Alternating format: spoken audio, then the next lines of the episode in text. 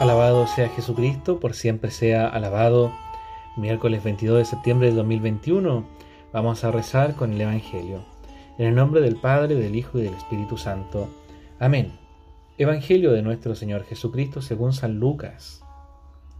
Jesús convocó a los doce y les dio poder y autoridad para expulsar a toda clase de demonios y para sanar las enfermedades y los envió a proclamar el reino de Dios y a sanar a los enfermos, diciéndoles, No lleven nada para el camino, ni bastón, ni provisiones, ni pan, ni dinero, ni tampoco dos túnicas cada uno. Permanezcan en la casa donde se alojen hasta el momento de partir. Si no los reciben, al salir de esa ciudad, sacudan hasta el polvo de sus pies en testimonio contra ellos.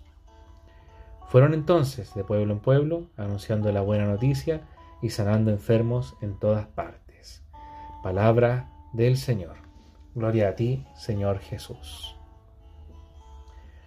El Santo Evangelio nos habla hoy día sobre algo importantísimo que a veces se nos olvida, y es que los sacerdotes, aquellos que hemos recibido la autoridad, el sacramento de parte del obispo, que es sucesor de los apóstoles, sucesor de los doce, tenemos el poder y la autoridad de expulsar toda clase de demonios y sanar enfermedades.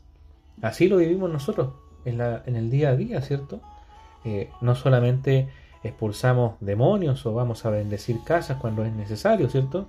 Sino que también eh, sanamos enfermos. No solamente la sanación espiritual, ¿ah? que también es importante, sino que también la sanación física. Hemos visto, ¿cierto?, cómo la santa unción que damos los sacerdotes ha hecho efectos grandes, ¿cierto?, en personas que han estado enfermas. La santa unción es para eso, no es solamente para pedirle a Dios que alguien que está agonizando parta en paz, también es para eso, pero principalmente es para darle fuerza y fortaleza a aquella persona que está enferma. Hermanos, hermanas, Dios Dios nos ha regalado este poder y esta autoridad a los sacerdotes. Somos los únicos que podemos ir con la santa unción a sanar a los enfermos, a darles fortaleza, a recuperarlos, ¿cierto? Eh, somos los únicos y tenemos que hacerlo, es nuestro deber.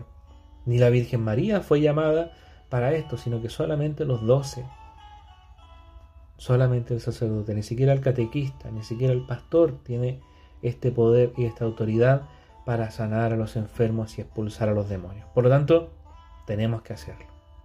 Si hay un enfermo grave, si hay un enfermo agonizante, llámenos y díganos, mi papá, mi mamá está grave, está enferma, está agonizando, venga a verlo ahora. Y uno tiene que ir. ¿ah? El sacerdote tiene que ir a ver ese enfermo. Si está agonizando y está grave, inmediatamente tiene que ir, en ese momento. Si está en misa, termina la misa y va. Si está en reunión, termina la reunión y va. Si tiene un compromiso, termina el compromiso y va inmediatamente.